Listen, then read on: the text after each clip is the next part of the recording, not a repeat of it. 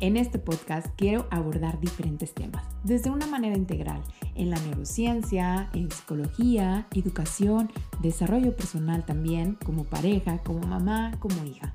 La mayor parte te aseguro que va a ser desde una evidencia científica y la otra parte también te voy a compartir algunos casos desde mi experiencia personal y profesional. También tendremos invitados de diferentes temas que nos van a estar aportando y orientando en temas muy específicos. Así es que quédate para conocer con más detalle. Aquí amaneciendo, aquí son las 7 de la mañana. Digo, yo sé que allá en Chile son, ¿qué horas son? Las 11, ¿cierto? no, las 10 de la mañana. Oye, pues eh, el día de hoy estamos aquí para poder hacer parte de este podcast y me gustaría mucho que tú te presentaras, la verdad, desde que yo te conozco, desde cuando yo estudiaba, tú hiciste una entrevista, me acuerdo, en Chorrocaro. Pero vi tu video en YouTube acerca, me acuerdo que el video era que tú sacabas el azúcar y lo estabas aventando en, la, en el programa. Este, me acuerdo súper bien eso. Y fue ahí donde dije, no estoy tan mal, porque mi instinto había dicho, empezaron con las televisiones que no estaba, las televisiones, me acuerdo cuando estudiaba la normal, me acuerdo cuando estaba estudiando esta carrera, hablaron pero muy superficial de las pantallas, de cómo impactaba, pero desde los años 50 y cómo empezaba a impactar la televisión en los niños en el uso tan frecuente. Pero no, todavía no estaba todo el, todavía el boom de las pantallas en los niños. Entonces, cuando vi tu video dije, ay, pues esto se relaciona. Entonces, y más por todo lo que has estado diciendo que, que estudias y que dices, no es, no es algo que yo invente, no es algo que yo, ay, sí, porque yo me lo saqué la manga. Es la ciencia está hablando. Entonces me gustaría que tú te presentaras, Caro, quién eres tú, para que sepan que no eres cualquier persona, que yo sé que mucha gente ya te conoce, es porque me he dado la tarea de que conozcan tu libro, pero tú platícanos, ¿quién eres tú? Sí, muchas gracias, primero que nada, a todos por, por el interés en este tema. Yo soy una mamá que tengo dos hijos de 11 y de 13 años y una gata y estudié educación de párvulo y yo soy súper curiosa. Mis papás siempre desde chica nos decían, estudien, lean, averigüen. Entonces siempre he estado estudiando y me encanta la historia, la literatura, la música, la ópera. Y mm, sentí que terminé de estudiar párvulos aquí en Chile y empecé a estudiar licenciatura en estética, que es arte. Yo soy crítica de arte, porque me fascina estudiar y me fascina leer. Y después el paso lógico era ir a estudiar a Estados Unidos, porque bueno, yo nací en Estados Unidos, mis papás también estudiaron en Estados Unidos, y, y sentí que en Chile había tocado un poco el techo eh, con las cosas más académicas. Entonces fui a estudiar un máster en educación a Harvard, pero siempre pensando en educación inicial, arte, música, cómo promover el pensamiento crítico, esa era mi idea. Pero llegué a Harvard y me encontré con el cerebro. Todo allá en Harvard era cerebro. Em, cómo enseñar matemáticas, pero teniendo súper en cuenta cómo aprende el niño, cómo aprende el cerebro adolescente, y me impactó la ciencia, porque a mí en Chile, como tú bien decías, o sea, yo creo que si es que me dijeron los niños tienen que aprender porque así el cerebro aprende, pero más que eso no, eh, no fue. Y de a poquitito me fui comprando los libros, yendo a todos los cursos de cerebro. Eh, mi profesor fue Howard Gardner, eh, todos los miércoles yo me tenía que piñicar, pero no lo podía creer. También en Harvard tenían los días miércoles de guest speakers, que eran que invitaban a top de top del planeta para que los miércoles fueran a darnos charla. Entonces iban psiquiatras, em, la Elena Grigorenko, una psiquiatra espectacular rusa. Eh, de, de verdad, a mí se me abrieron los ojos en Harvard y durante todo un año eh, como decimos aquí en Chile, me sacaron la mugre, eh, tuve que leer, estudiar como nunca en mi vida, y al final, pero yo te diré que antes de los últimos exámenes, llegaron unos profesores de psicología y decían, se están creando, piensa que yo salí de Harvard el 2006, y ellos decían, se están creando unos dispositivos donde los niños, adolescentes y adultos van a tener acceso ilimitado a Internet y lo van a tener en la palma de su mano.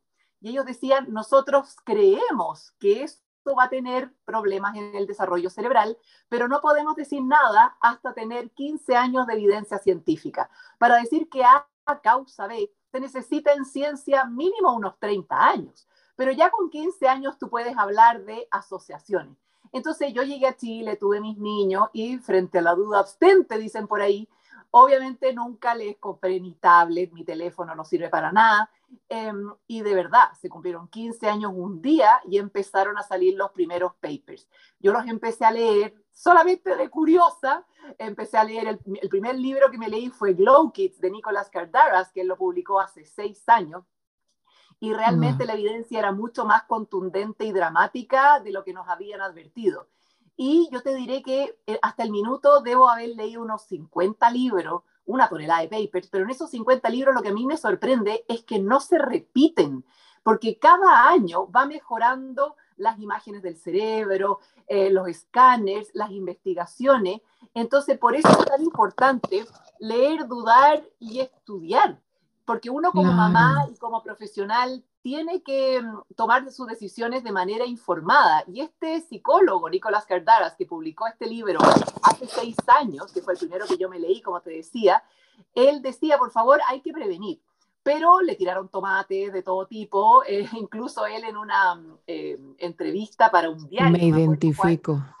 él dijo, eh, el placer que sienten los niños y adolescentes es equivalente a un shot de heroína, y de verdad le tiraban tomates.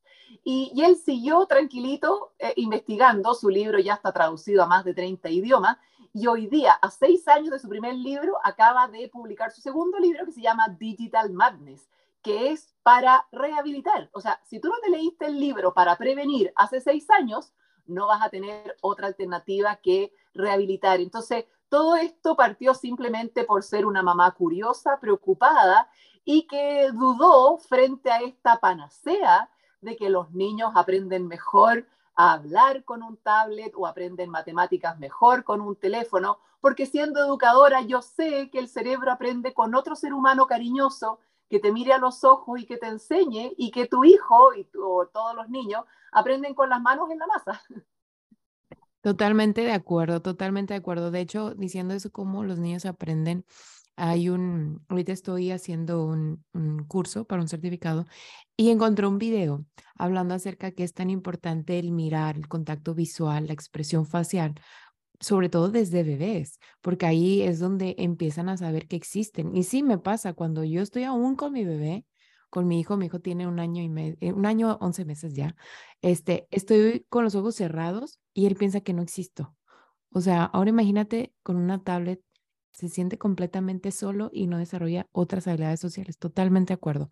Oye, Caro, yo te voy a hacer unas preguntas estas preguntas están random porque estas preguntas son las que eh, me enviaron las mamás. Algunas quizás se puedan repetir. Eh, intenté como este, ponerlas en orden, pero las voy a ir preguntando porque son preguntas que, que a las mamás todavía les entran en, en conflicto o que a veces les cuesta creer esto, pero yo sé que tú eres una persona muy eminente. Gracias, vamos, vamos, vamos, vamos. Bueno, aquí va. Este, ¿qué hay y por qué sucede que los niños se quedan dormidos al ver la televisión, que es muy común que los papás hacen esos comentarios y bueno, a mí me ha tocado verlo. Este, y mi esposo al estar juntos, él me decía que también veía la tele antes de dormirse y se quedaba dormido, como que era parte de su rutina. Y hoy por hoy, este, bueno, en mi casa, te puedo decir, no hay televisión por lo mismo, porque cuando llegó aquí a la casa le, le dije todo eso y le estábamos teniendo pronto a tener nuestro hijo y decidimos no tener, o sea, en nuestra casa no hay televisión. Llegan los hijos de nuestros amigos y dicen, ¿por qué no hay tele aquí? ¿Cómo? ¿Por qué? Y yo, pues porque no nos gusta. Qué raro. O sea, ¿cómo que no les gusta la tele? O sea, no Pero lo que voy es de que, ¿por qué, ¿por qué todavía hay niños que se quedan dormidos viendo la televisión y lo usan como una forma de dormir? ¿Qué opinas de eso? Eh, que yo creo que no se quedan dormidos por la televisión, se quedan dormidos de cansados nomás. Ahora, también depende de los programas, porque yo me acuerdo cuando mis niños eran chiquititos, una vez llegó una amiga y me dijo, no, pero existe un canal que se llama Baby TV. Y yo lo prendí una vez en la noche para saber qué era y de verdad, yo creo que varias lo han visto, tienen música preciosa, súper suavecita y como con cosas hipnóticas. Hasta yo me quedaba dormida. Ahora, ¿qué es lo que pasa? los niños todo, están diseñados para moverse, por lo tanto están todo el día saltando, jugando, preguntando y obviamente al final del día están rendidos. No es que se queden dormidos por estar frente a la televisión, a menos que le pongan estos programas hipnóticos. Ahora, ¿cuál es el problema? Que efectivamente se quedan dormidos, pero su sueño no es el sueño reparador porque su cerebro está en modo todavía televisión. Lo que recomiendan los expertos es no ver nada de televisión ni, ni al despertar ni antes de acostarse, pero el porque incide en los ciclos de sueño, pero antes de acostarse, y esto es válido para los adultos, pero obviamente al menos yo no lo cumplo, porque igual me gusta ver Vikings, em, es cuatro horas antes de dormir. Porque con cuatro horas, si tú dices ya, yo me voy a acostar a las 10, calculo cuatro horas y a esa hora se apaga la televisión para que tu cerebro se limpie y puedas tener un sueño tranquilo y reparador. Entonces los niños pueden estar durmiendo las horas que corresponden, pero si vieron televisión antes, su cerebro todavía está en modo alerta. Entonces su sueño, no me acuerdo si era el REM o el RAM, ahí no va, no va a descansar lo que realmente necesita. Y no es tan solo descansar. En la noche el cerebro secreta muchas hormonas. Entonces depende de la edad, si es hormona del crecimiento, hormonas sexuales. Entonces hoy día hay muchas niñitas y niños también que están teniendo pubertad precoz porque se quedan con el teléfono en la noche. Entonces como es luz azul lo que tiene el teléfono y los tablets, el cerebro no entiende nada y empieza a secretar las hormonas sexuales antes de tiempo y la pubertad precoz es problemática. O sea, yo he estado hablando con varias, varias endocrinólogas y me dicen, a ver, eh, se puede curar con unas inyecciones que son carísimas y no están en el sistema público. Entonces tú puedes, si ves que tu niñita está teniendo pubertad precoz a los 8, a los 9 años, puedes contar si tienen los recursos económicos con estas inyecciones, pero yo digo, a mí me duelen las inyecciones y tener que ponerme inyecciones extra y la presión de ir a la doctora, porque también si empieza la pubertad antes, los niños crecen menos, se van a quedar más bajitos. También el tema de los óvulos, piensa que hoy día las mujeres han retrasado mucho la maternidad.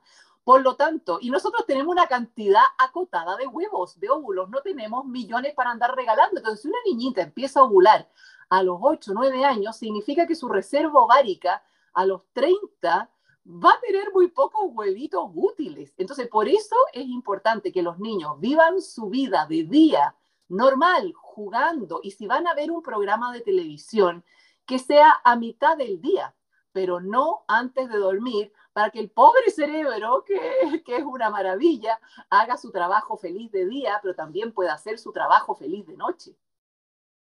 Ok, wow. Súper información valiosa. Estoy como que procesando esa información que acabas de decir de las hormonas sexuales. Mm, ya entiendo por qué algunas personas que conozco están en una situación de esa forma. Sí, y quiero, ah, eh, ya, que te gustó el tema, quiero eh, em, alargarme un poquitito, porque una cosa es la madurez sexual y otra cosa es la madurez del cerebro. Entonces, una niñita de nueve años que ya empieza con la pubertad, su cuerpo, sus hormonas empiezan a cambiar, sus comportamientos empiezan a cambiar, pero su madurez cerebral todavía es de niñita de nueve años. Entonces son temas que completamente no conversan.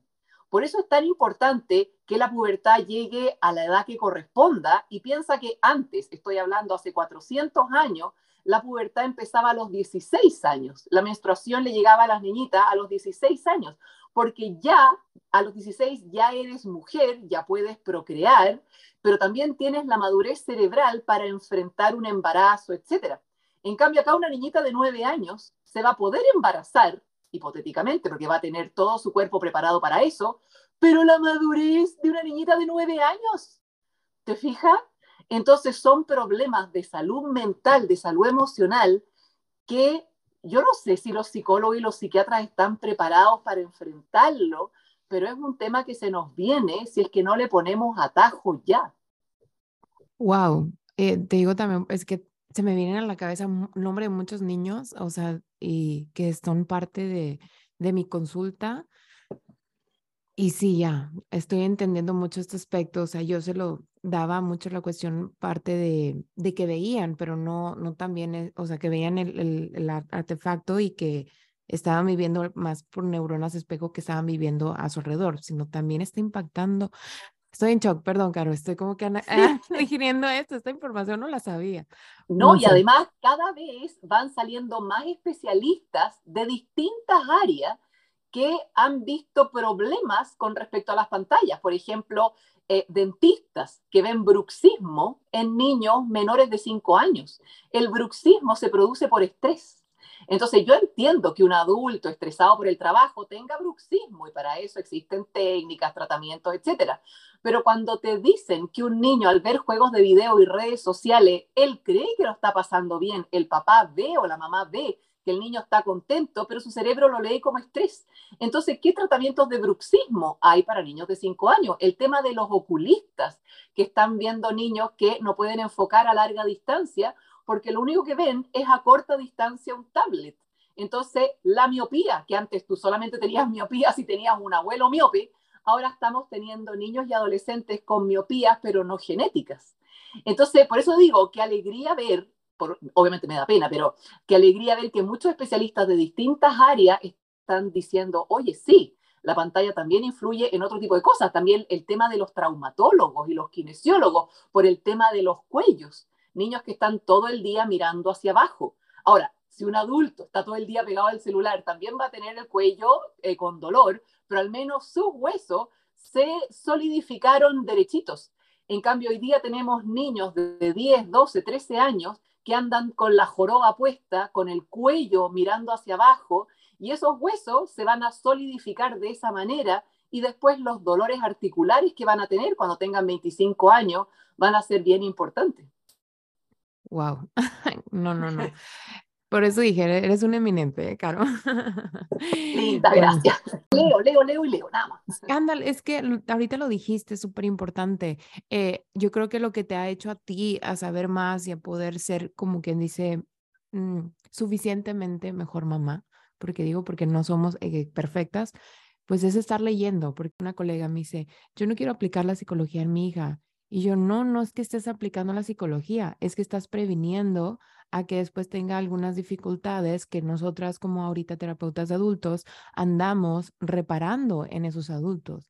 Entonces, en cambio, si nosotros, nosotros leemos y aplicamos esas estrategias que, que muchos autores e investigaciones de la ciencia y de otras áreas nos han dado, ¿por qué no tomarlo también desde ahí? O sea, prevenir. Para mí, yo creo que este es el caso, prevenir, nada más que desgraciadamente yo siento que mucha gente no le gusta prevenir. O sea, les digo, a mí la mayoría de mis consultas han sido por cuestiones más de urgencia que por prevención. La verdad, no tengo ninguno de prevención.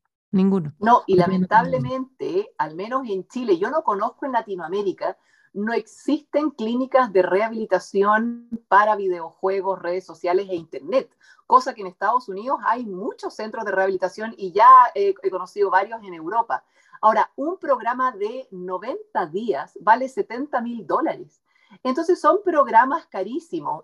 Entonces, yo no sé si una familia chilena tiene ese dinero para mandar a su hijo a rehabilitar a Estados Unidos y más encima es en inglés, o sea, y si el niño no sabe inglés, ¿cómo?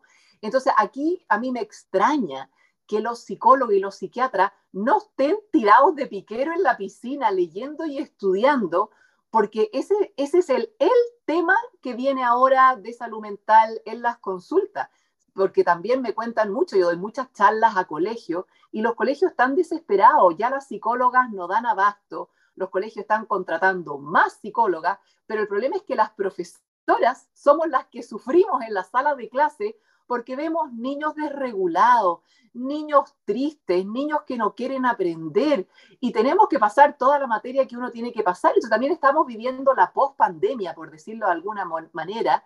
Entonces necesitamos ayuda. Y en este minuto la ayuda es meterse a cualquier librería, a Amazon, los que leen en inglés, y comprar literatura, porque si esperamos a que los gobiernos tomen la iniciativa, eh, muchos niños eh, van a pasar a ser números rojos y como dicen los psiquiatras en Estados Unidos, los números rojos son las niñitas que se cortan, los intentos de suicidio, los suicidios.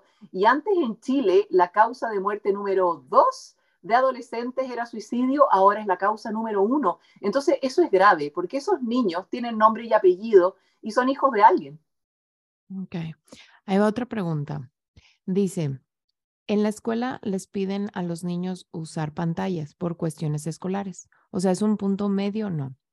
¿O cero pantallas? ¿Tú qué harías si ya en la escuela pidieron este, estas, estas pantallas? Claro, también depende de qué curso. Si tú me dices que niños de educación media ya de high school, tienen el computador, ya, ya hacen averiguaciones o programan robots, bueno, pero siempre de manera equilibrada, con lectura de libros, en biblioteca, con trabajos de proyecto. Pero si tú me dices que van a usar tablet en educación inicial o que van a aprender a leer con programas de, en, tablet, etcétera, obviamente no corresponde. Y ahí yo recomiendo un libro que es buenísimo, escrito por dos profesores norteamericanos que se llama Screen Schooled. Lo pueden encontrar también en todas las librerías. Y ellos explican cómo colegios de muchos recursos que han invertido toneladas de dólares en tecnología a lo largo de 10, 12 años se han dado cuenta que los niños aprenden menos y que están muchísimo más nerviosos y ansiosos. Y también es cosa de ver el caso de los hijos de los CEOs de Silicon Valley. Estamos hablando de gente millonaria, gente que trabaja en tecnología, que sabe el tras bambalinas de la tecnología, y todos ellos los tienen en colegios Waldorf en Silicon Valley, que al año valen 40 mil dólares. Y es cero pantalla desde que ingresan al colegio hasta los 13 años. Lectura de libros, obras de arte, obras de teatro, instrumentos musicales, enseñan idioma y a los 13 años los profesores dicen, sí, tenemos alumnos que piensan críticamente, tenemos niños que comprenden lo que leen, que son innovadores, que son capaces de pensar críticamente, entonces ahora pueden aprender robótica, programación, codificación y después son adultos que se destacan. Entonces, ¿por qué los supermillonarios de Silicon Valley protegen a sus hijos, pero nos venden a toda Latinoamérica, porque para ellos los latinoamericanos somos clase baja y tercer mundo, y que les compramos todo sin dudar. Porque esto no pasa en Escandinavia, esto no pasa en muchos colegios y muchos países en Europa. En el New York Times salió durante la pandemia y me lamento no haberlo, no haberlo haber sacado pantallazo, pero cuando leí la, la noticia me dolió el corazón, porque decía, en Latinoamérica nadie duda y nos compran todo. Son clase baja y tercermundista. Entonces, tenemos que ir en contra de eso y lo único que podemos hacer como mamás, como profesoras, como autoridades, como senadores, como diputados, es leer, dudar, cuestionar y unirnos para cuidar a nuestros hijos. Entonces, un colegio, cualquier colegio, se vende mucho más moderno si es que tiene tablets y tiene computadores, ¿no? El colegio de Microsoft. Y tú dices, pero si los dueños de Microsoft tienen a sus niños en colegio Waldorf, pero aquí en Chile ya existe un colegio auspiciado por Microsoft donde los niños desde los tres años no tienen profesoras, tienen tutoras en este colegio que es de Microsoft, tienen tutores para muchos niños, no tienen profesoras de clase, cada 20 niños, cada 25 niños una profesora. No, tienen grandes grupos con tutora y cada niño tiene un tablet donde los tutores van siguiendo sus progresos. Por lo tanto, les mandan aplicaciones para aprender a leer, para aprender a sumar, etcétera, etcétera. Y si el niño va completando esas tareas en el tablet, el tutor le va dando más y más tareas pero ¿dónde está el mirarse a los ojos? El yo te enseño. El profesora, no puedo, no puedes todavía. Yo sé que vas a poder, yo te voy a ayudar. Un cariñito en la espalda, un cariñito en la cabeza.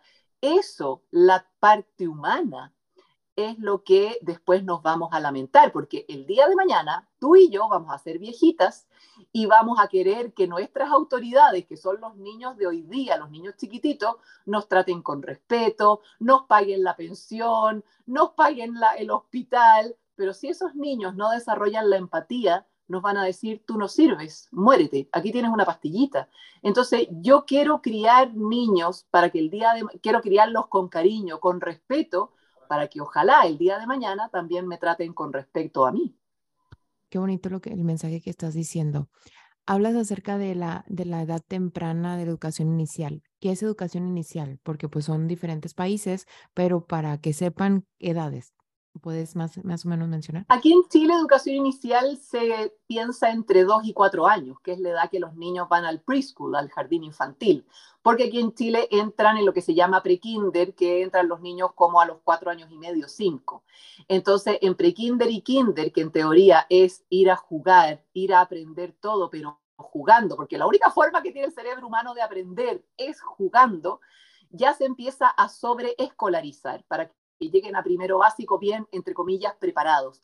Entonces a los niños le estamos quitando los años de wonder, de asombro, de jugar, de reír, porque en todo ese tiempo que hay mucha gente que lo ve como tiempo perdido, es donde se, es donde se cimentan em, todos los aprendizajes. O sea, un niño que se maravilla con, la, con el caminito de las hormigas, si le hace un entierro, como hacía mi hija chiquitita, em, a las abejas que encontraba muertas, los temas de conversación, todo eso son temas para la vida que el niño aprenda a leer a los cinco años no tiene ninguna relevancia. Piensa que en Finlandia recién enseñan las letras en primero básico y cuando tú has demostrado que tienes siete años. O sea, tú no puedes entrar a primero básico si no, no, tienes siete años.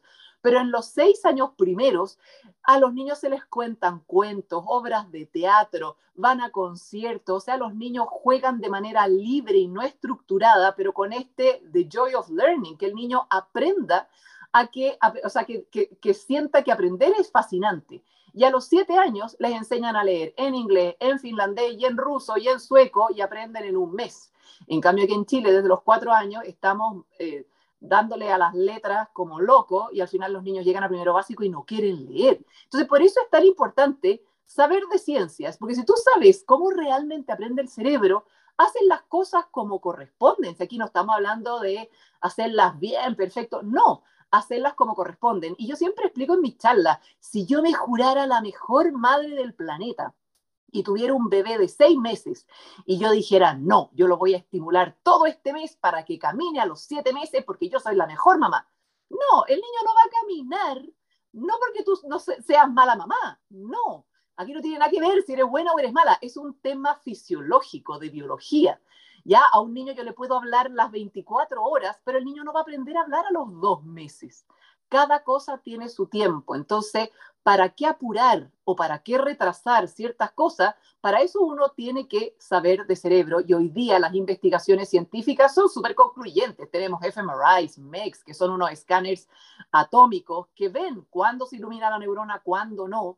Y en base a eso, uno tiene que tomar las decisiones. Y yo me acuerdo de una profesora en Harvard que nos mostraba un estudio longitudinal maravilloso que tenía a cientos y cientos y cientos de padres con sus hijos sentados al lado. Y, papá y, papá e hijo con estas cosas en la cabeza. Y la tarea era ver qué zonas del cerebro se iluminaban.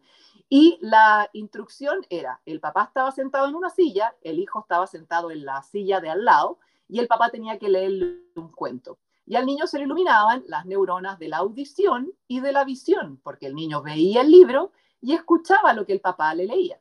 Después, el mismo grupo de padres, después fueron a tomar un juguito, etcétera, etcétera, la instrucción era, usted ahora va a poner a su hijo en su falda, arriba de sus piernas, y mientras le lee el cuento, le hace un cariñito en la espalda.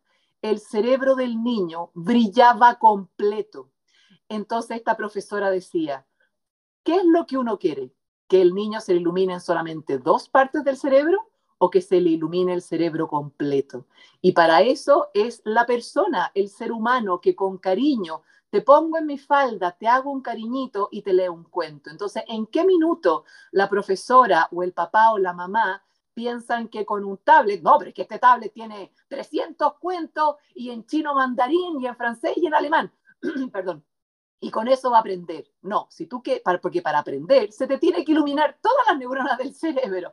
Y para eso, tan simple como tener un libro, acurrucar a tu hijo y hacerle un cariñito en la espalda.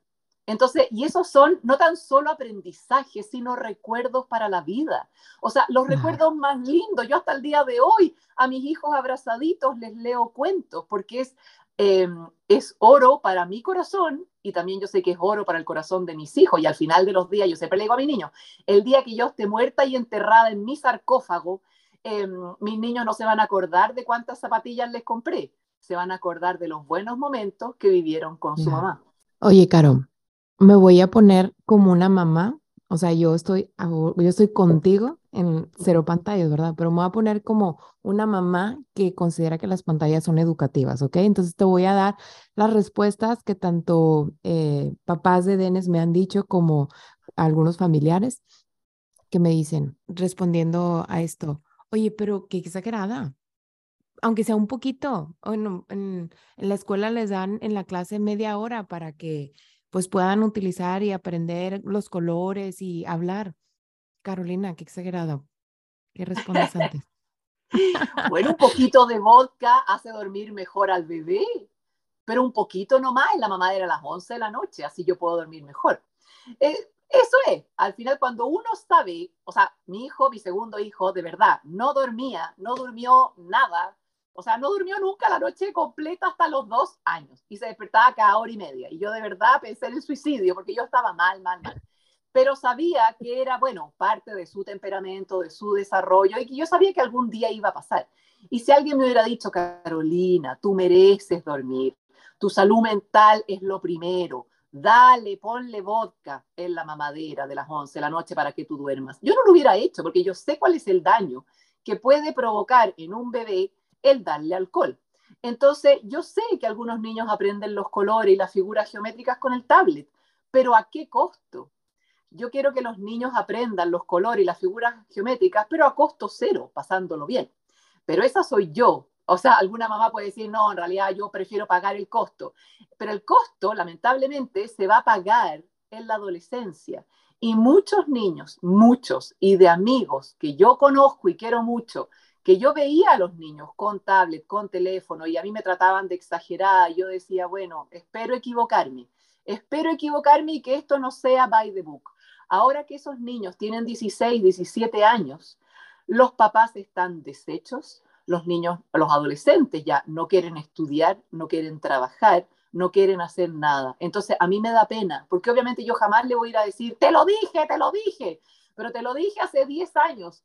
No, no se los puedo decir, pero sufro porque los veo a ellos sufrir. Entonces, esta tranquilidad que ellos tuvieron hace 10 años y que para mí tampoco fue tanto trabajo, porque en estas... Eh, reuniones de amigos era yo la que llevaba cuentos, llevaba actividades y para mí era entretenida porque mis hijos a mí me caen bien, yo lo paso bien con los niños, pero yo no disfrutaba del asado, yo no disfrutaba de estar con los otros adultos porque yo prefería estar con los niños entretenerlos, organizarles juegos para que ellos también jugaran libre, pero que no estuvieran frente a un tablet. Entonces, esos papás que disfrutaron su asado, su conversación con amigos, hoy día están destruidos. Y yo veo a mis hijos simplemente como niños normales. Y aquí les quiero contar algo que me pasó ayer.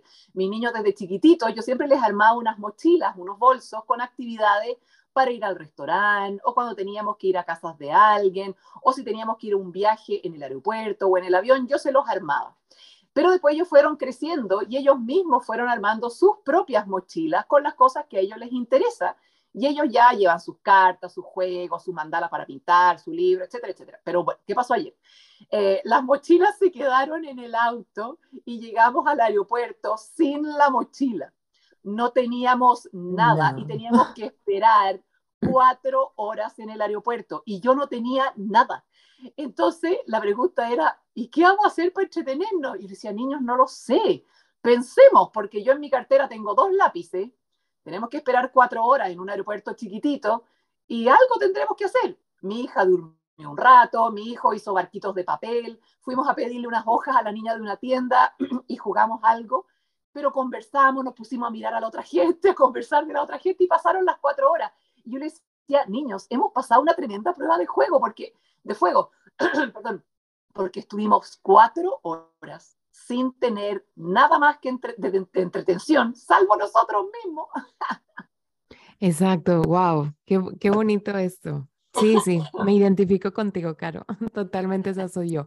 Así soy yo, este, cuando me preguntan de por qué mi hijo está tan tranquilo, claro que además de su temperamento, ¿verdad?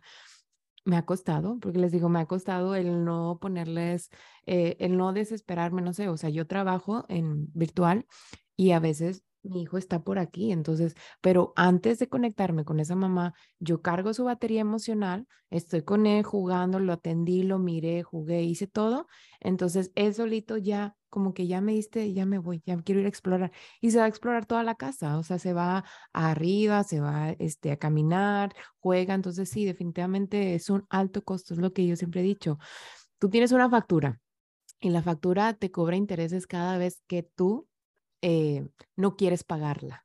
Entonces la pagas desde ahorita y te ahorras todos esos intereses que vas a pagar o pues tú estás consciente de que vas a pagar una factura muy grande en intereses. Es tu decisión. O sea, en algún momento. Eso que dijiste me encantó, la batería emocional, te, te, voy a citar. Porque es verdad, yo me acuerdo en pandemia que yo también tenía que hacer muchas cosas online.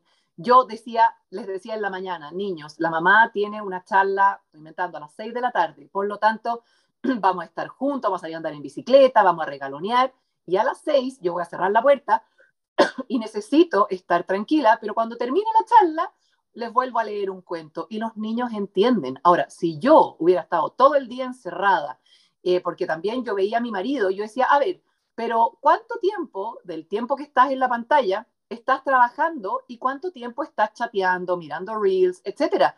Porque eso es pérdida de tiempo y eso, ese tiempo lo tienes que pasar con los niños, porque no es que esté trabajando todo el día, también tontean los adultos mucho en la pantalla. Entonces, pero yo como adulto tengo esta parte del cerebro maduro, que es la corteza prefrontal, que es la que me ayuda a organizarme. Entonces yo digo, yo ahora estoy con el teléfono, estoy contigo, pero después yo llego a mi casa y se apaga y estoy toda la tarde con mis niños. Esa organización y esa autorregulación se logra cuando el adulto tiene 25 años. Entonces no le puedo pedir autorregulación a un niño de 4 años. No le puedo decir autorregúlate, ya, ve un poquitito y después apágala. Soy yo la que tengo que saber esa información. Y antes, hace 10 años, obviamente la información era menos, estaba todo en inglés, pero hoy día hay muchísima información en español y hoy día el que no quiere leer, el que no quiere investigar, es simplemente porque no quiere.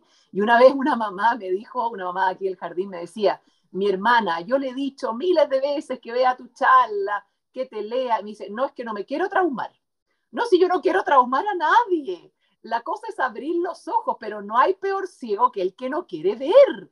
Entonces yo después no quiero que me, que me anden llorando, porque yo siempre digo, esto es sin llorar. Usted tomó la decisión, después asuma las consecuencias, porque eso me decían mis papás desde chiquitita. Usted puede tomar el camino A, el B y el C, pero tiene que ver cuáles son los pros y los contras de cada una de esas opciones y después tiene que hacerse cargo de las consecuencias de esa decisión. Yo hoy día veo a muchos papás y mamás que por tranquilidad pasan tablet, pasan teléfono y después andan llorando, andan criticando a los niños, que no quieres hacer esto. Que... Yo digo, no, el niño no tiene la culpa, el adolescente simplemente disfrutó de lo que usted le dio y ahora usted como adulto asuma las consecuencias y acoja, cuide, ayude en esta rehabilitación, porque no es fácil para los adolescentes, están sufriendo mucho. Lo sé, lo sé. De hecho, este, tu libro es muy difícil de conseguir aquí en México. Este, y le tomé, tengo unos pacientes adolescentes, le tuve que tomar nomás así, la verdad no, no, no copié con intención más que nada, pero nada más le tomé foto al testimonio que me, me impactó del adolescente que pusiste, que si no lo han visto, necesiten comprar el libro para que sepan a lo que me refiero. En Busca Libre, Busca Libre lo lleva a México. Sí, pero se tarda, se tarda, se, tarda mucho, mucho. Ah, y los papás están desesperados de, como que saber qué está pasando. Entonces, les paso ese testimonio para que sepan que no es algo que yo, como tú lo dijiste, somos un tercer mundista y, y, nos venden las cosas y nosotros compramos y nos dicen que esto está maravilloso y ahí vamos y lo compramos, ¿verdad? Entonces, pero informarnos yo creo que es la, la, parte más importante y a veces la más difícil de muchos, muchos este, latinoamericanos, informar y leernos y ver la realidad, porque es más fácil cerrar los ojos y decir, no, es que yo no veo nada, absolutamente nada. Eh, los papás con niños pequeños hoy día tienen la suerte de ver lo que está pasando con los adolescentes y ellos tienen que tomar la decisión. Yo quiero que mi hijo sea parte de esa estadística o prevengo. Claro, totalmente. Y eso preguntaba, ¿a qué edad específicamente es darles y permitirles un smartphone? Porque hablaste en el libro de darles teléfono, pero específicamente a qué edad sería. Claro, la pregunta es, ¿para qué necesita un adolescente o un niño un smartphone? Si el niño se va caminando a la escuela, por ejemplo, y yo quiero saber dónde está o se va a la casa de la abuelita, un teléfono, como se llaman aquí en Chile los almejas o los flip-flop, no, no hay ningún problema si los niños no quieren teléfono para llamar a la mamá o a la abuelita, quieren un smartphone para tener redes sociales. Entonces, en Estados Unidos, y ustedes que están tan cerquita de Estados Unidos, hay dos marcas que yo conozco que son buenísimos, que funcionan igual que el teléfono flip flop, pero que son más bonitos como smartphone, que uno es el Gap Wireless y el otro es el Light Phone, que funcionan como teléfono almeja, pero, eh, o sea, no, sí, claro, pero son bonitos, como les decía, como, como smartphone. Aquí en Chile no los venden. Pero los psiquiatras norteamericanos dicen que en promedio, porque uno no puede hacer esto una regla para todo, porque cada ser humano, cada cerebro es un universo distinto.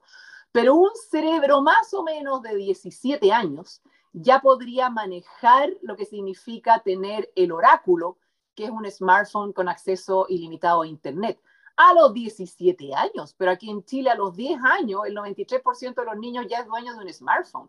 Entonces, Desde los 7 eh, años ya piden a Santa Claus y se los traen. Claro, entonces mis hijos saben que a los 17 años, mi hija tiene 13, recién cumplido, y es la única de su generación que pasa a octavo básico de 160 niños que no tiene smartphone. Entonces, ella cuando dicen, hoy no la van a invitar, va a quedar afuera, no, si alguien te quiere, te busca. Y a mi hija la invitan a las cosas que la quieren invitar. Y a las cosas que no le invitan, no le invitan no porque no tenga smartphone, no le invitan porque no la quieren invitar. Y también yo he visto en ella, porque ella no tiene ninguna culpa de ser hija mía, le, ha tocado nomás, eh, he visto cómo ha desarrollado tantas habilidades que yo no tenía como en mi radar. Por ejemplo, ella sabe que se tiene que poner de acuerdo en el colegio para todo para la junta del fin de semana, para el, para el deporte, si le toca el partido de hockey, y ella lleva, tiene una agenda y anota, y anota los teléfonos de las niñitas, de las amigas.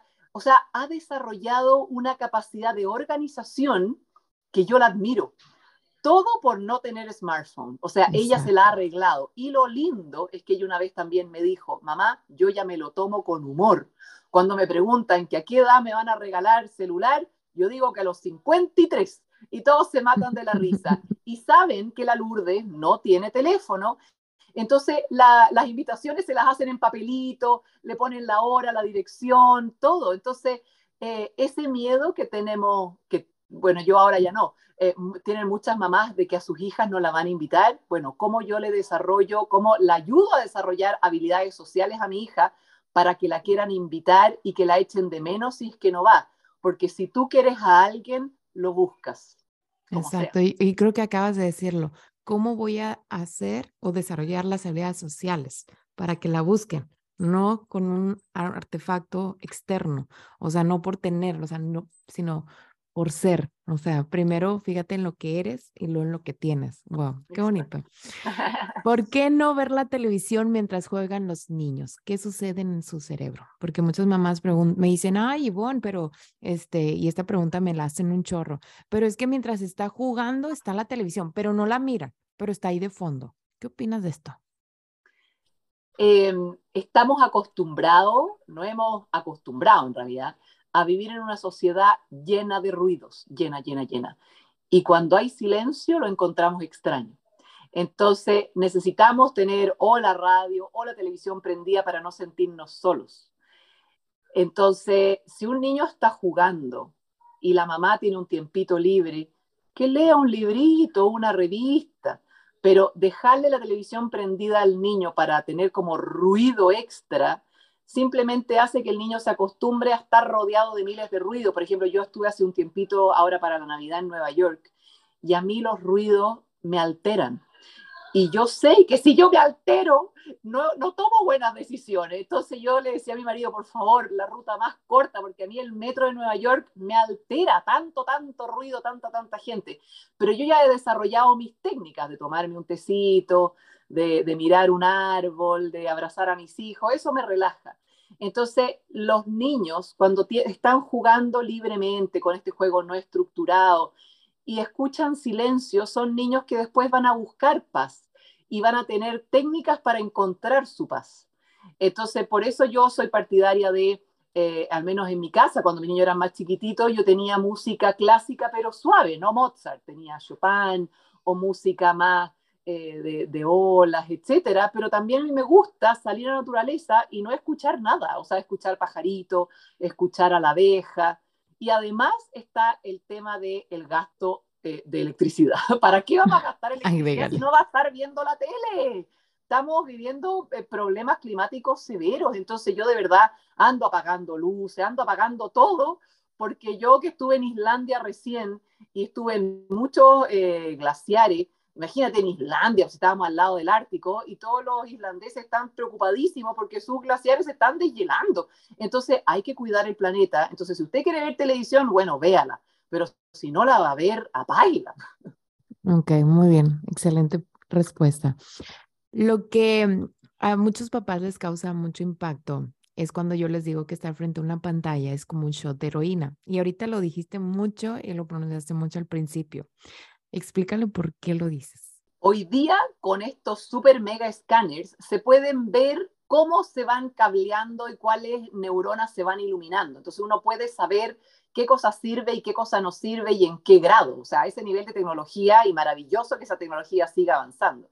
Entonces, si yo me inyecto un shot de heroína, porque se inyecta con una inyección, Obviamente se me altera el ritmo cardíaco, se me altera, eh, me puede dar un ataque al corazón, miles de otros problemas, pero a niveles de circuitos de placer, ¿cuál es el placer que me genera este shot de heroína? Y eso se puede ver en la parte del cerebro de los circuitos de recompensa. Se ilumina cierto circuito, ¿ya? Y con cierta intensidad.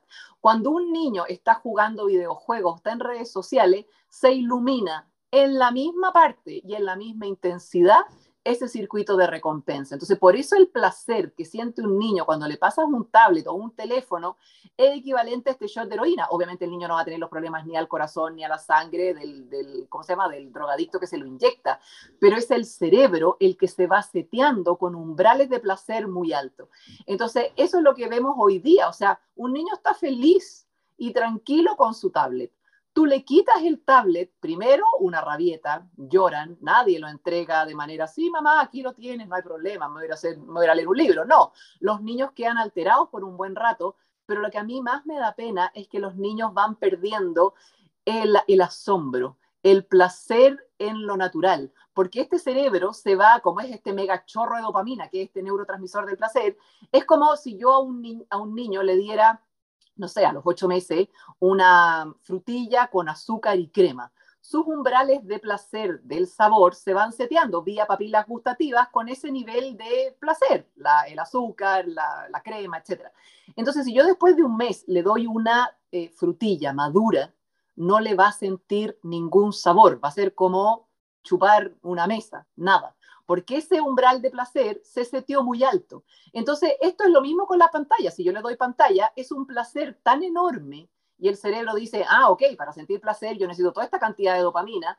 Tú me das una cosa más simple como ir a seguir hormiguitas, que son gotitas de dopamina, no me da ningún placer, eh, me aburro y no lo quiero hacer. Entonces, hoy día los niños están sintiendo tanto placer y más encima en el colegio, o sea, placer nivel universo, para los colores, para las letras, que después tú le vas a decir, hagamos un experimento científico, el volcán. No, qué aburrido.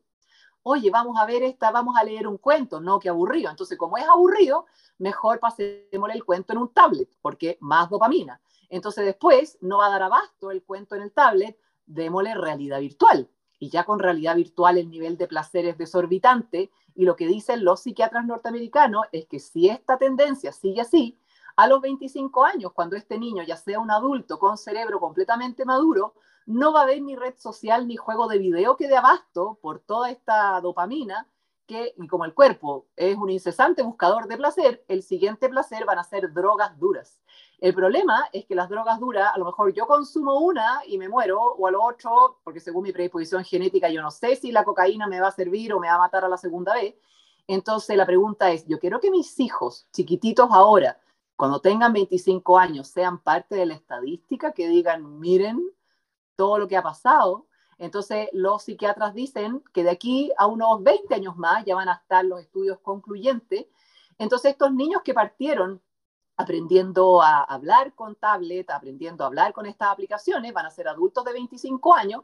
Lo más probable es que sean adultos que no trabajen, que no, quieran que no hayan estudiado, van a ser parte, y esto lo habla un economista, que no tiene nada que ver con las pantallas, estamos hablando de producto de las pantallas, que es lo que va a ocurrir, va a haber una generación de personas que van a ser inempleables, que no van a encontrar trabajo en toda su vida. No porque no quieran buscar, no van a encontrar. Porque para encontrar trabajo en 30 años más, con toda esta incertidumbre que existe a nivel de planeta, las destrezas que necesitan los niños son creatividad, pensamiento crítico, capacidad para resolver problemas y eh, flexibilidad. Son todas esas capacidades que las matan las pantallas. Entonces, si tu hijo no tiene esas cuatro destrezas, cuando tenga 25 años y salga a buscar trabajo, no lo va a encontrar porque no las va a tener y va a ser parte de esta generación inempleable. Y el problema es que va a ser el país con gente inempleable, porque esa gente igual se va a reproducir, igual va a querer comer. ¿Y quién los va a mantener? Entonces, este economista hablaba que se nos viene un problema gravísimo, porque al menos yo no tengo castillos en Suiza, no tengo cuentas en dólares en Estados Unidos para heredarle a mis hijos. Mis hijos saben que lo único que van a heredar es la educación que le dio papá y mamá y una casita que se la tienen que dividir entre los dos, que no les da para vivir el resto de su vida. O sea, ellos tienen que forzarse estudiar, porque muchos de los trabajos que hoy día existen en 30 años más no van a existir porque van a estar automatizados por la inteligencia artificial. Entonces, ¿dónde van a trabajar nuestros hijos? ¿Qué competencias, qué destrezas van a necesitar? Y hoy día los tablets le están minando esa capacidad intelectual que van a requerir a los 25 años, pero ese da el cerebro ya no va a conectar neuronas, ya no. Muy bien, explicado así, totalmente. Pregunta una mamá, dice, ¿por qué los deja a los niños muy quietos y callados las tablets y los smartphones? Porque están diseñados para generar adicción. Ah, y los adictos se inyectan su droga y se quedan ahí tranquilitos, tranquilitos, disfrutando. Entonces, un niño de dos años fisiológicamente está diseñado para no parar. Cuando me dicen, no, es que este niño de dos años es tan activo, es hiperactivo. No, no es hiperactivo, tiene dos años. Y a los dos años, nunca más el cerebro va a conectar más neuronas que cuando tiene dos años. Uno puede decir que se juega el Mundial de Fútbol de Qatar de la inteligencia humana a los dos años. Por eso los niños se mueven, hablan, preguntan, trepan, no paran. Pero yo estoy cansada. Yo profesora estoy cansada, yo mamá estoy cansada. Entonces este niño normal de dos años me molesta y yo necesito tomarme mi café tranquila, yo necesito hacer mi trabajo tranquila. Entonces, ¿cómo yo apago a este niño? Yo lo necesito dos horas tranquilo para yo hacer mi vida de adulto. Y lo más fácil es una pantalla. Y como esa pantalla, ese tablet, ese teléfono está diseñado para generar adicción, ese niño va a quedar tranquilo, mudo, sin moverse, sin molestarme. Ok, ahí está la respuesta. Oye, esto va mucho para mí porque este, tú eres un ejemplo a seguir como mamá en cuestión del uso de estar alrededor de un mundo de tecnología, de, de familias, amigos, familiares, este, que usan mucho la tecnología en sus hijos para que aprendan, se entretengan y para que pues los deje de platicar. Pero sí, hoy, hoy precisamente en este fin de semana me tocó a mí este, ver que estábamos en un lugar y todos sus niños estaban con, con pantallas y a mí me estaban cortando el cabello. Entonces para mí fue que yo quería quitarme de ahí, quería decirle, no, no, para, porque el niño iba detrás de las pantallas. Entonces yo le gritaba, Luis Ernesto, ven para acá, Luis Ernesto, ven para acá, y venía. Y le decía, fíjate que hay mi bolsa, fíjate que hay esto, porque la verdad no quiero que ni, ni tenga ni ese minuto, porque lo acabas de decir. O sea, esos segundos es un granito de heroína. Y no, o sea, después la que paga la factura voy a ser yo. Entonces yo no quiero pagar una, una factura alta ni chiquita, mm, lo normal nada más. Es, entonces me acordé que por inercia metí unos cubos y fue de que los saqué y le dije, oigan, miren, ahí tengo unos cubos, ¿no quieren? Pues cállate, dejaron las pantallas y se fueron a jugar con mi hijo a los cubos.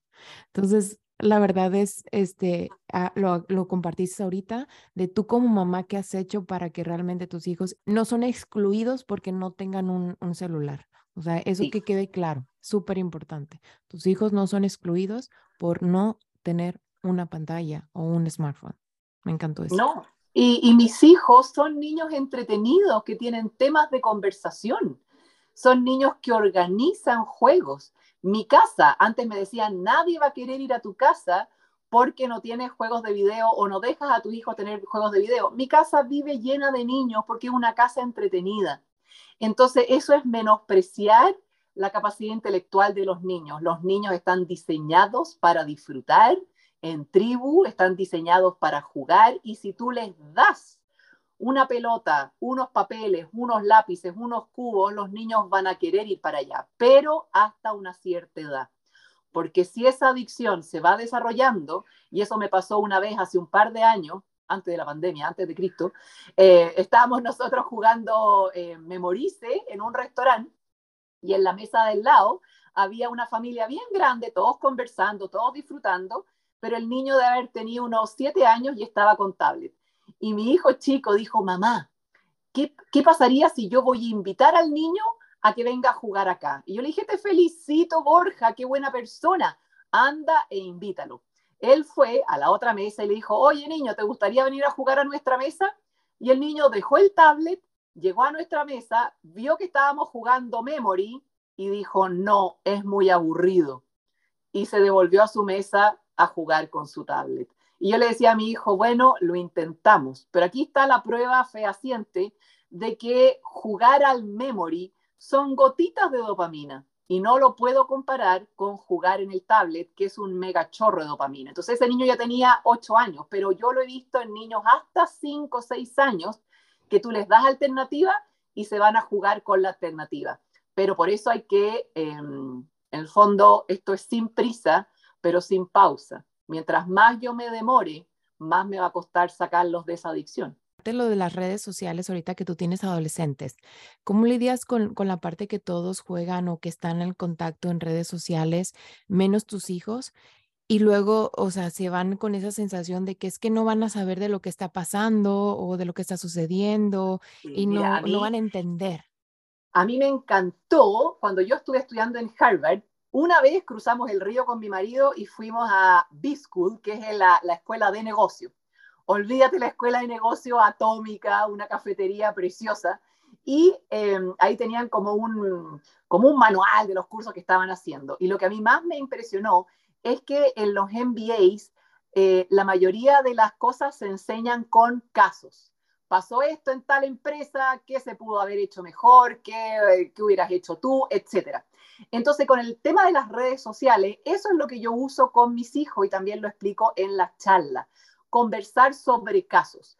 Por ejemplo, mi hija va al colegio. En el colegio claramente va a tener eh, como adolescente problemas con alguna amiga, eh, que se peleó con una, que le habló la otra, etcétera, etcétera. Pero llega a la casa y tiene una desconexión de toda la tarde esa desconexión de estar con el gato, de andar en bicicleta, de regalonear con la mamá, de estar sola en su pieza, le da tiempo para decantar los problemas, para tranquilizarse, para preguntarme algo si es que ella quiere, y al día siguiente va y enfrenta los problemas con las distintas personas. Lo mismo con los profesores, etc. ¿Qué ha pasado con muchas compañeras de mi hija? Tienen problemas en el colegio, pero en el celular se llevan el problema a la casa y el problema en la casa se agranda, porque en el WhatsApp se metió la Juanita y metió la cuchara la Pepita y la niñita vive el drama en la tarde. Por lo tanto, se acuesta nerviosa, duerme mal y al día siguiente amanece de mala onda y enfrenta los problemas con menos tranquilidad. ¿Qué otra cosa ha pasado? Eh, por ejemplo, eh, ahora en las vacaciones, nosotros, eh, yo, mi hija se despide de su amiga, listo, nos vemos en marzo, y mi hija disfruta de sus vacaciones. Ya hace nuevas amigas, nuevos amigos, disfruta y va a volver a ver a sus amigas en marzo. Mi hija no sabe qué están haciendo las amigas en sus respectivas vacaciones. ¿Qué es lo que pasa con las adolescentes? Uy, yo no salí de vacaciones y en las redes sociales veo que la Pepita está en una playa preciosa y yo estoy aquí en mi casa. Veo que la Juanita está en un lago espectacular y, con una niñita que invitó y no me invitó a mí. Drama, drama, drama. Entonces, el vivir la vida de los otros a través de las redes sociales para un cerebro adolescente lo liquida. Por eso los niveles de ansiedad, de depresión, de angustia porque todo es perfecto. Por más que tú le digas a un adolescente, oye, en Instagram la gente usa filtro, la gente se saca solamente la selfie cuando está contenta porque igual está triste. No, el adolescente ve lo lindo y en eso se queda. Entonces yo veo que mi hija adolescente vive su vida pero no vive la vida de los otros. Llegamos ayer de unas vacaciones y hoy día tiene miles de aventuras para contarle a las amigas, porque hoy día se va a juntar con varias amigas, va a tener tema de conversación, pero mi hija no ha sufrido por la vida de los otros. Y por el contrario, otra niñita, que es amiga de mi hija, le decía que ella había llorado toda la tarde porque vio que su amiga, otra amiga que estaba peleada, había salido, no sé, a tomarse un jugo con otra niñita. ¿Te fijas? Esa niñita no tenía por qué enterarse que la otra niñita salió a tomarse un jugo, pero lloró toda la tarde. Entonces, ahora uno se explica la incidencia de tanto adolescente en psicólogos porque sufren de manera máxima por no vivir la vida de los otros y yo veo que mi hija vive su vida y punto.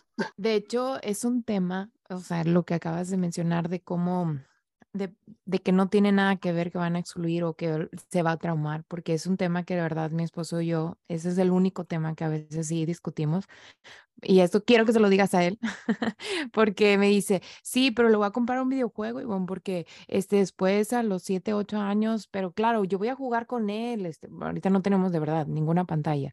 Dice, yo voy a jugar con él, pero pues para que sepa de qué están hablando, para que sepa, para que juegue con ellos, o para que pues esté en onda. Y yo así que en mi cabeza dije, no, Ernesto, no, no, no voy a caer en eso, no voy a caer en eso, no voy a caer en eso. Y eso, esa pregunta se lo voy a hacer a Caro cuando la conozca para que ella te responda. Uno siempre tiene que pensar a qué tribu quiere pertenecer. ¿Ya? Y una vez una psicóloga lo dijo tan claramente, tú, si tu hijo no juega videojuegos, ok, no va a saber eh, cómo andar violando prostitutas en GTA, no va a hablar de asesinar prostitutas para recuperar la plata, va a buscar su tribu. A lo mejor su tribu va a ser más pequeña, pero va a ser la tribu de la pelota, del rugby, del vamos a jugar a la pinta, etc. Yo nunca fui la, reina de la fiesta ni el florero de, alguna fiesta. Yo siempre deseo que nos gustaba viajar.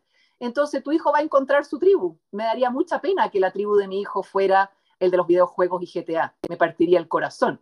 Yo quiero que mis hijos tengan y encuentren su tribu y para eso, yo me acuerdo cuando fue el lanzamiento del libro, mi hija se le caían las lágrimas y yo le decía, yo les agradezco porque todo esto lo hago por ellos, pero también sé que no es fácil ser hijo mío, no es fácil que digan, ah, esa es la hija de la señora antipantalla, pero yo sé que a la larga, yo sé, yo estoy segura que cuando mis hijos tengan 30 años me van a decir, mamá, gracias entonces, este, este tomate que le tiran a uno o le tirarán a otro, bueno, a todos los activistas, a Gandhi, a Martin Luther King, a todos les han tirado tomate, pero ellos estaban tranquilos. Y yo me siento muy tranquila y lo hago con cariño.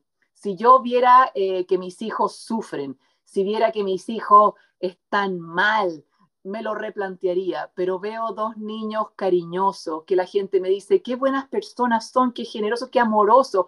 Veo como mi hija me dice, mamá, hagámosle un sándwich a ese señor que siempre está en la esquina. Y veo niños empáticos. Yo sé que de aquí a 30 años más van a ser menos, pero al menos mis hijos yo quiero que sean un aporte para el país y nuevamente que el día que yo me muera digan, qué mamá más amorosa se la jugó por nosotros, que la criticaron, que la, qué sé yo, qué cosas dijeron de ellos, pero veo que mis hijos leen por placer, veo que inventan cosas, veo que tienen amigos, no tienen 100 amigos, pero tienen buenos amigos y los invitan. Entonces, a los papás que tengan susto de que van a quedar fuera, sí, van a quedar fuera de todo lo que tú no quieres que esté dentro, ciberacoso, pornografía, tantas cosas que ocurren hoy día y yo veo a tanto niño sufrir y a tanta mamá que me ha dicho, yo caí en él, va a quedar fuera y ahora me lamento. Entonces son mamás que han llorado conmigo y yo digo, yo no quiero estar ahí, por lo tanto yo prevengo, porque esto se previene o se trata con terapia psiquiátrica o psicológica. Me dio mucho sentimiento porque sí, o sea, tú tienes adolescentes que has vivido, o sea, más en, en, en, una temporada, me imagino, donde no había tanto como información o que papás estuvieran de que no estoy loca, vea, miren, miren, este, y me entró mucho sentimiento porque, pues sí, o sea, ahorita soy de tomatazos, de que, bueno, eres una exagerada, toda esa parte, porque, pues sí, porque cómo yo no le doy a mi hijo, o sea, ¿qué tiene de malo? Y es, es una pelea, fue una pelea muy grande con mi papá, principalmente, de que yo explicándole papá, o sea, no es algo que yo invento, o sea, yo no quiero que tenga pantallas, por favor, no le ponga pantalla. Y yo estaba trabajando arriba, le gritaba, papá, por favor, apaga eso. Ay, pero es un ratito, por favor, apágalo. Y hoy en día, mi papá, después de dos años que aprendió, este, ya casi dos años que cumple mi hijo, este fin de semana se pusieron a jugar al, mi hijo ama el asador. Se pusieron, pusieron el disco y agarraron piedras y se pusieron a jugar como si fuera la carne, las piedras. Entonces mi hijo, claro que aprendió a desarrollar fuerza en sus manos, a su imaginación, a utilizar las pinzas, la, la interacción con la otra persona, pedir ayuda, imaginar todo, vocabulario, etcétera. Y me dice mi papá, mira, este me salió bien barato, con piedras se entretiene. No, pues así me encanta. Y yo sé que en mi cabeza decía, papá, no es que te salga barato, es que realmente es lo que necesita. No necesita miles de pesos en un aparato para que después, como no tienen esa madurez, lo van a romper. Y no porque sean niños malos, es porque no tienen la madurez para cuidar un artefacto y darle el valor que nosotros sabemos que tiene en nuestro esfuerzo económico y de labor entonces, por eso me dio mucha emoción de saber que voy por buen camino. Tú eres Qué linda. Y mira, yo nunca me voy a olvidar, hace muchos años, yo no sé por qué, pero eh, fue el primero, me invitaron a un programa de televisión por cable cuando no había dado ni una charla, yo no sé por qué me llamaron. Y al lado había otra experta, y bueno, yo siempre con Mr. Brain, siempre hablando igual como estoy hablando ahora, y después a la salida esta niña me dijo, Carolina, te voy a dar un consejo. Consejo que yo no le pedí, pero bueno, te voy a dar un consejo. No hables tanto de esto porque no te van a invitar más a la televisión. Tú tienes que ser más amable, decir que un ratito no pasa nada y ahí te van a invitar. Y yo le dije, mira, me importa un soberano rábano que no me invite a ninguna parte, pero esto es ciencia y yo le, le diré al vecino, a mi primo, pero yo voy a decir la verdad y mira a dónde me trajo la verdad, a conversar contigo, a tantos países de Latinoamérica. La próxima semana me entrevistan de una radio de Los Ángeles en Estados Unidos. Entonces, esto es puro amor de mamá más literatura. Y uno como mamá de útero sabe, cuando uno ve al niño jugando con ramitas, con piedra, o sea, a mí me emocionaba hasta las lágrimas, igual que tú, cuando mi hija le hacía los funerales a las abejitas. Y olvídate lo buena amiga, ganó e, esto aquí yo me tiro una flor, pero cuando me dicen que los niños van a ser desadaptados sin redes sociales, mi hija salió elegida la mejor compañera. Entonces yo decía, pucha, eso también es un premio para la mamá, o sea, tener esas destrezas, esas cualidades de ser buena amiga, de dar buenos consejos. Una niñita que todo el mundo sabe que no tiene teléfono, ser elegida la mejor compañera, yo digo, Dios mío, gracias, estamos bien. Y cuando uno ve esos ejemplos, se le llena el corazón de energía, porque hay días buenos y días malos. A veces uno dice, pero ¿por qué, Dios mío, mi marido es zombie? Piensa que el mundo se va a acabar, aquí en Chile que terremotea, yo ya veo que viene un terremoto y nos morimos todos, que el cambio climático, le digo, no, Carolina, tómate el tecito, vamos que se puede, porque cuando una mamá, cuando una mujer es madre, da la vida por sus hijos, la vida. Yo siempre digo a los niños, a mí si me, me dicen, da una mano, no lo pienso ni un cuarto de vez y le doy las dos manos y las dos piernas. Entonces, para eso, uno también quiere dejar hijos que sean buenas personas. Yo quiero dejar hijos que sean buenos papás, buenas mamás, buenas parejas y que sean un aporte, que sean buenos amigos. Pero para eso hay que trabajar y obviamente a mí me da tanta pena, yo ahora en la, playa estaba, hacía gimnasia en la playa y obviamente cuando mis niños eran chiquititos me hubiera encantado hacer gimnasia para bajar la guata, qué sé yo qué, pero los niños eran chiquititos, no los podía dejar solos. En cambio, aquí habían varias mamás haciendo su gimnasia y los niños al lado con un tablet. Entonces, para mí no fue sacrificio no hacer esa gimnasia, era una decisión. Mis niños son chiquititos, no puedo leer libros que me gustan, no puedo hacer la gimnasia que me gustan porque estoy con mis hijos y ellos me necesitan ahora que son chiquititos. Ya va a llegar el día que pueda hacer gimnasia y pueda volver a leer. Y ahora hacía gimnasia con ellos, que era como, wow, qué increíble. Entonces hay tiempo para todo pero si yo, en mi egoísmo de adulto, quiero hacer mis cosas y el costo lo tiene que pagar mi hijo, yo ahí no lo hago, porque ellos no tienen por qué pagar los platos rotos de mi tranquilidad. Si yo decidí tenerlo y hay que cuidarlo, y los niños son chiquititos muy poquito tiempo. Yo ya veo a mi hija adolescente que sale con los amigos y yo me pongo a llorar, pero yo no tengo ninguna, eh, yo lloro por la emoción de que está creciendo, pero yo decía, yo me la he disfrutado desde que estaba en mi guata. Eh, entonces hay que disfrutar los niños porque ya ligeritos sacan las alas y se van. Y uno quiere que vuelvan, pero que vuelvan por placer, no por obligación. Pero un niño al cual no le leyeron cuento, no lo regalonearon, no lo sacaron de paseo, ese niño va a sacar las alas y no va a volver más, porque no tiene para qué volver, no tiene raíces en su familia. Entonces, hacer que el niño crezca raíces en la familia requiere trabajo, dedicación, cariño, ganas, tiempo y que te tiren la comida por la cabeza y malos ratos y malos días. Bueno, así es y así han criado todas las madres y padres de la humanidad por miles de años. Lo que pasa es que esta es la primera generación que tiene un tablet para dejar callado al niño. Claro, para, como tú dijiste, hacer mis cosas y nos volvemos egoístas. Entonces, ¿a costa de qué? Es, hay momentos para mí como este es mi momento y mi esposo está con el niño y al rato va a ser su momento y yo me voy a llevarlo. Entonces, cada uno es buscar la organización. Ahí va otra pregunta. ¿Consideras el uso de las pantallas tanto interactivas como los programas de televisión? Como ahorita hay muchas series eh, para niños, como por ejemplo el que acabo de ver que, que sí me impacta mucho, eh, tiene, se me hace mucha sobreestimulación visual y auditiva que es la de Cocomelo, no sé si has escuchado allá en tu país esa. Bueno, yo la, la estuve investigando y de verdad cada episodio, o sea, imagen, dura menos de cinco segundos.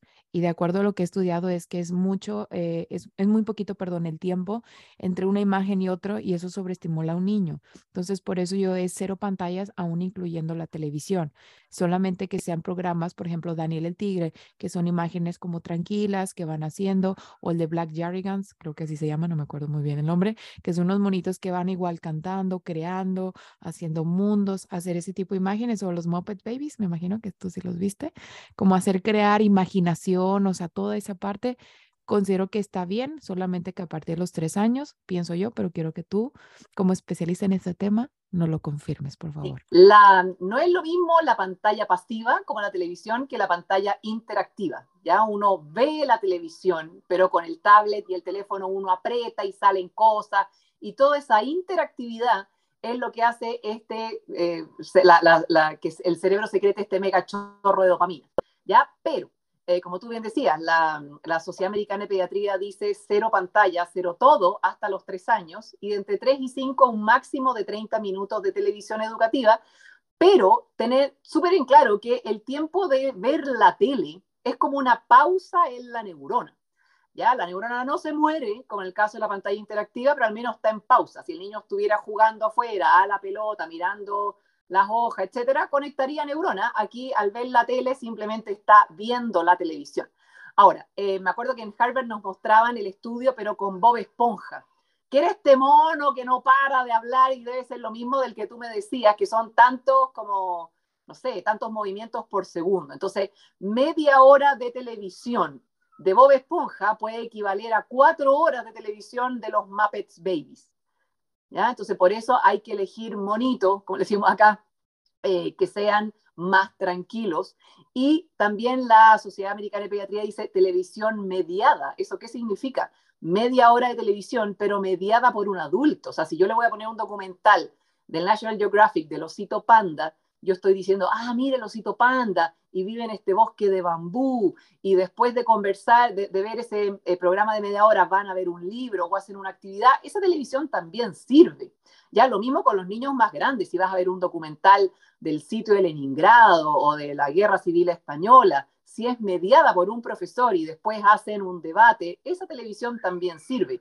Lo que no sirve es poner al niño dos horas frente al televisor para que yo pueda hacer mis cosas. Eso es pausa en el desarrollo cerebral, pero al menos la neurona sigue viva, congelada pero viva, pero no la mata como la pantalla interactiva que es en el caso de los smartphones y los tablets. Y aquí va la pregunta porque muchos me dicen, Ivonne, pero es, es el Mario Bros. ¿También entra como una, un videojuego de adicción? Claro, ahora, eh, una vez eh, un papá me dijo, yo jugué toda la vida Pac-Man y estoy de lo más bien. A ver, no tiene nada que ver, porque esos estudios se han hecho a nivel cerebral.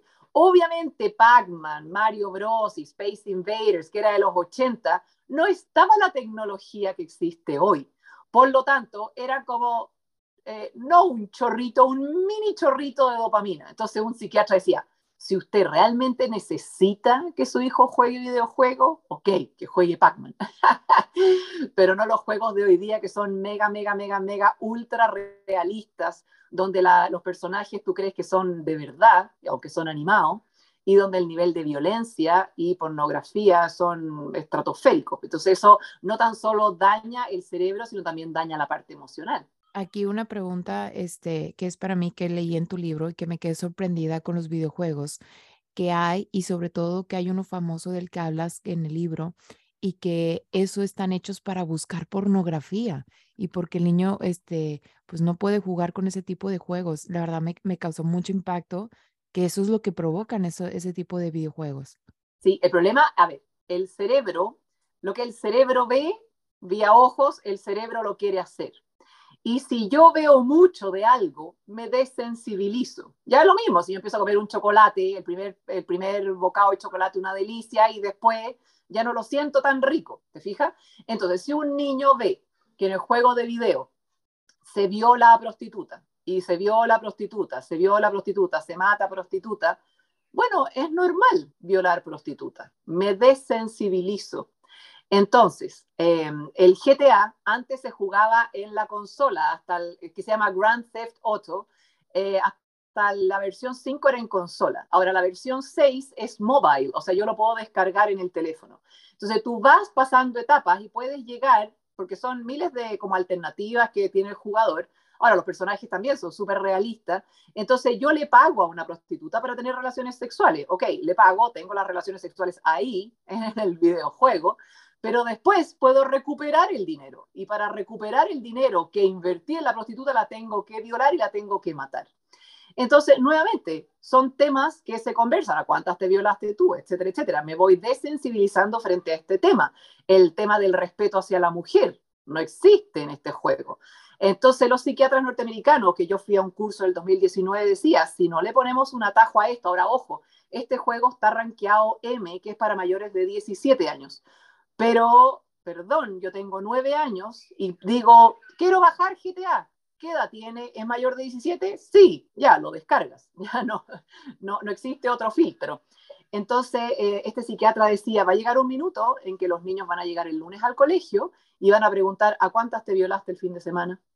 Entonces, yo tengo una hija, yo quiero que vaya a fiestas, que salga, que tenga amigos, pero si todos los niños están jugando este tipo de juegos, ¿cómo cuido yo a mi hija? ¿Te das cuenta? Entonces, obviamente en Estados Unidos quieren hacer regulaciones con respecto a estos temas eh, y muchos otros juegos más violentos aún se suben, los niños lo juegan, alguien lo denuncia y después los bajan. Yo me acuerdo cuando empecé a investigar el tema de los videojuegos, busqué los, los top 10. ¿Cuáles eran los top 10 del momento? Y el número uno era de un papá, un papá gigante, que tenía una hija de 12 años. A la hija le pegaba, le sacaba, pero realmente la mugre, la violaba y la mataba. Ese juego duró online, creo que un mes, y lo tuvieron que bajar. Pero en ese mes, ¿cuántos niños lo jugaron? ¿Cuántos niños lo vieron? Entonces, no, si después se bajan, si es que lo, los denuncian. Ya, pero a mí me basta con que un niño vea esas imágenes para que ya no corresponda. ¿Te fijas? Entonces, hoy día, vía inteligencia artificial, vía reconocimiento facial, porque todos los smartphones tienen cámara, nosotros podríamos exigirle a nuestras autoridades de gobierno, senadores y diputados, que ellos escribieran una ley, de manera que eh, exigirle a las empresas tecnológicas que usen la tecnología, porque tienen gente súper inteligente y tienen toda la tecnología a su disposición, de manera que vía reconocimiento facial uno, eh, el niño agarra el, celular, pero con reconocimiento facial dice, no, este es menor de 18 años, por lo tanto se bloquea toda la pornografía, todos los juegos de video y todas las redes sociales.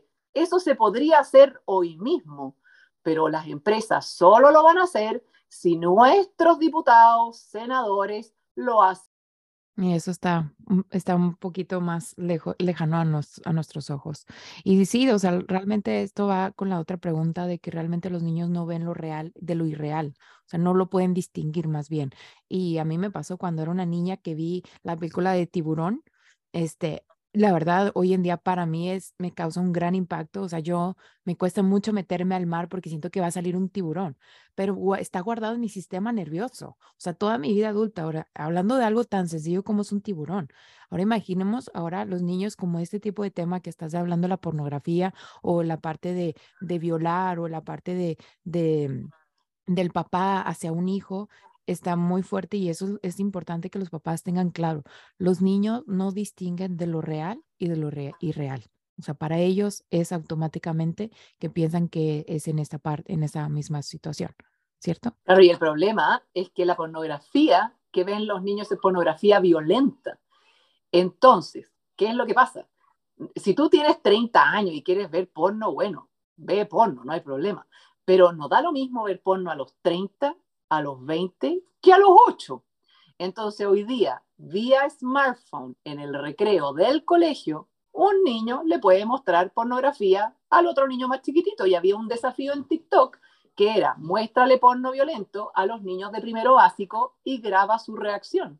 Entonces, un niño que va al colegio de primero básico, tú mandas a tu hijo a jugar, a aprender, a que disfrute. Imagínate, llega un niño de high school a mostrarle pornografía en el recreo a tu hijo de primero básico. Para un niño chiquitito, ver pornografía violenta casi equivale a un abuso sexual. Entonces, ¿quién lo trata? ¿Cómo se trata?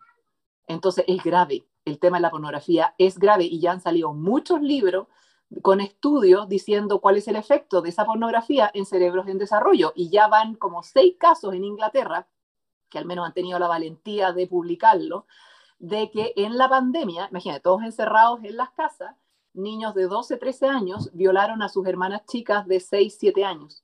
Y cuando la psicóloga les hacía la, entrevista, ellos decían, es que yo quería saber lo que se sentía. Entonces imagínate para esa familia tener a la víctima y al victimario en su propia casa. ¿Cómo tú restauras esa familia que se quebra? Qué fuerte, totalmente. Y es que todo hay, para todo hay edad. O sea, a mí la forma en que puedo ayudarles a los papás a entender el uso de las pantallas, que todo tiene edad, yo les digo, ¿le darías ahorita un carro a tu hijo de 5 o 6 años? Y me decían, no, claro que no. ¿Por qué? me dice, porque no tiene la madurez. A ver, ¿qué eh, madurez? ¿De qué estás hablando? Física, pues si puede alcanzar el pedal y, y la y puede agarrar, o sea, puede darle vuelta. No, no, pero luego se puede ir para otro lado y hacer cosas. Exacto, no tiene la madurez cognitiva para poder usar un vehículo.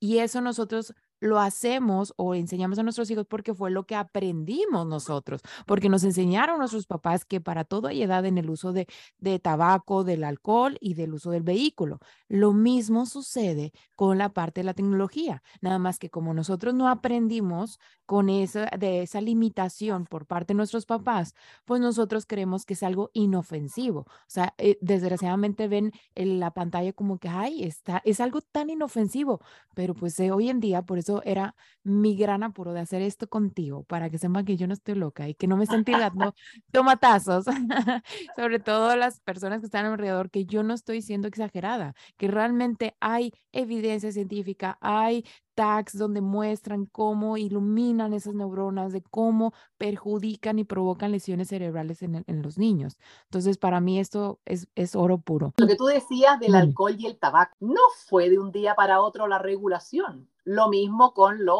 cinturones de seguridad en los autos. Hubo, se necesitó drama, se necesitó muertes para regular. Entonces, los psiquiatras norteamericanos dicen que de aquí a unos 10 años más, ellos creen que va a haber tanto drama en estos 10 años, 10 o 15 años más, que el tener un smartphone con acceso a redes sociales te van a exigir sí o sí ser mayor de 18 años. Pero ahora todos los niños tienen. Entonces, imagínate después en 15 años, cuando exista esa, esa regulación y uno diga, pensar que en Chile, ah, a los niños, a los bebés les pasaban tablet y mira ahora la, la regulación, porque antes entregaban cigarrillos en las clínicas, en los hospitales. Entonces, claro, nosotros somos parte de esta generación de estudio, pero en 15 años más las cosas van a ser muy distintas. Y yo no quiero que mis hijos sean parte de esa estadística, me niego a que sean parte de esa estadística. Mm, totalmente, y ahorita hablando de eso, o sea, eh, nos causó mucho impacto a mi esposo y a mí cuando leímos el libro de que ahora ya existen, y lo, lo mencionaste también al principio, que ya existen centros de rehabilitación en cuestión de videojuegos para niños, ya no para adultos, para niños y adolescentes en esto. O sea, sí fue algo de que, wow, este, ¿y en dónde existen esos centros de rehabilitación? Obvio que me imagino que en Chile no, ¿verdad? Porque por lo que leí, y me imagino en México tampoco porque no nunca había escuchado. Y como de hecho si lo mencionaste, es que tienen un costo muy alto en cuestión de... Claro, Nicolás Cardaras, que es el autor de Glow Kids y ahora del nuevo libro Digital Madness, él es dueño de tres clínicas de rehabilitación. Y yo el año antepasado hice un curso con dos psiquiatras, también un curso de rehabilitación para las pantallas, y ellos son dueños de una clínica en Boulder, Colorado. Y fue increíble porque fueron cuatro días de estudio de sol a sol.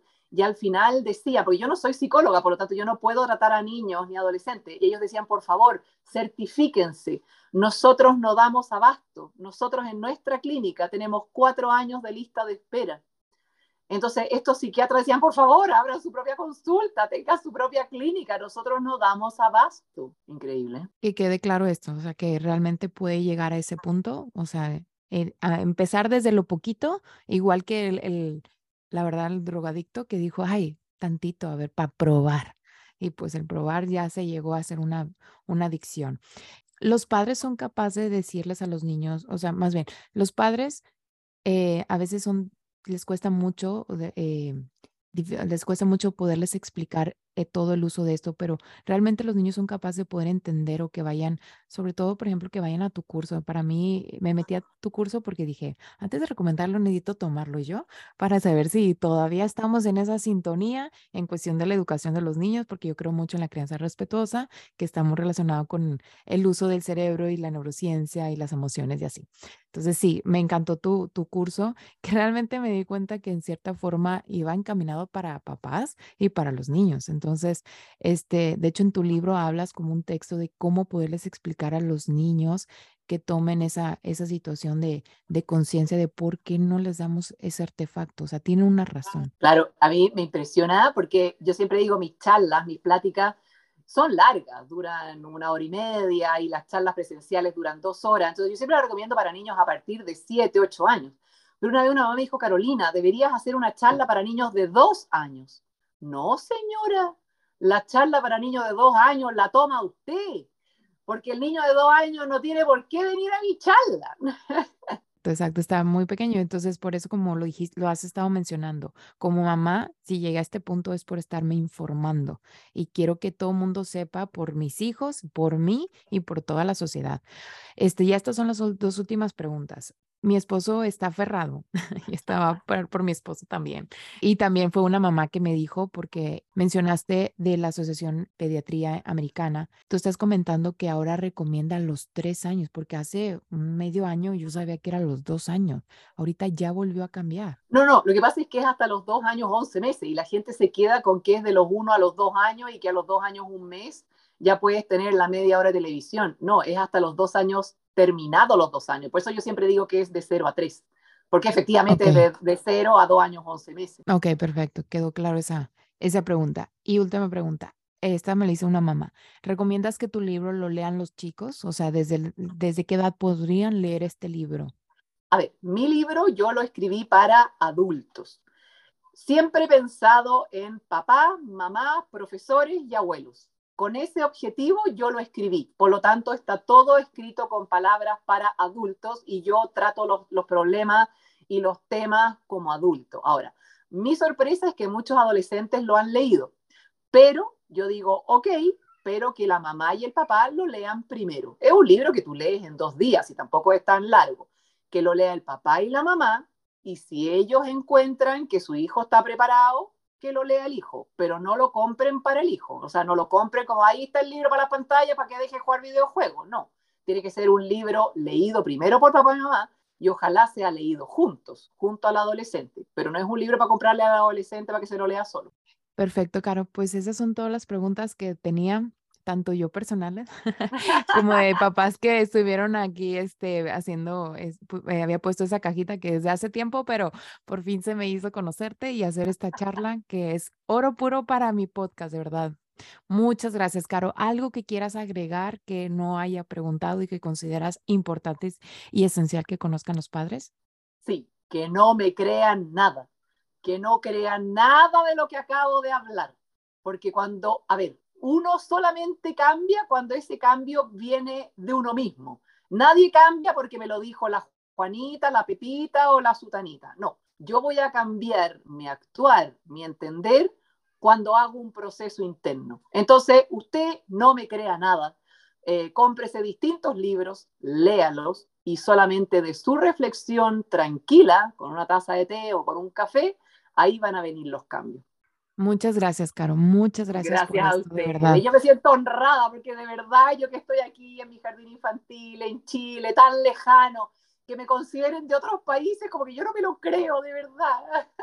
No, no, cállate, si, si aquí, este, eh, para muchos de mis papás, este, familias, para mí, eres, este, soy la envidia, de verdad, no tienes idea de muchos colegas de que, ¿qué? ¿Vas a hacerle la entrevista, Caro? Yo, sí, o sea, estoy así de amo que... México, amo México, no me quiero ir, invítenme, yo voy feliz.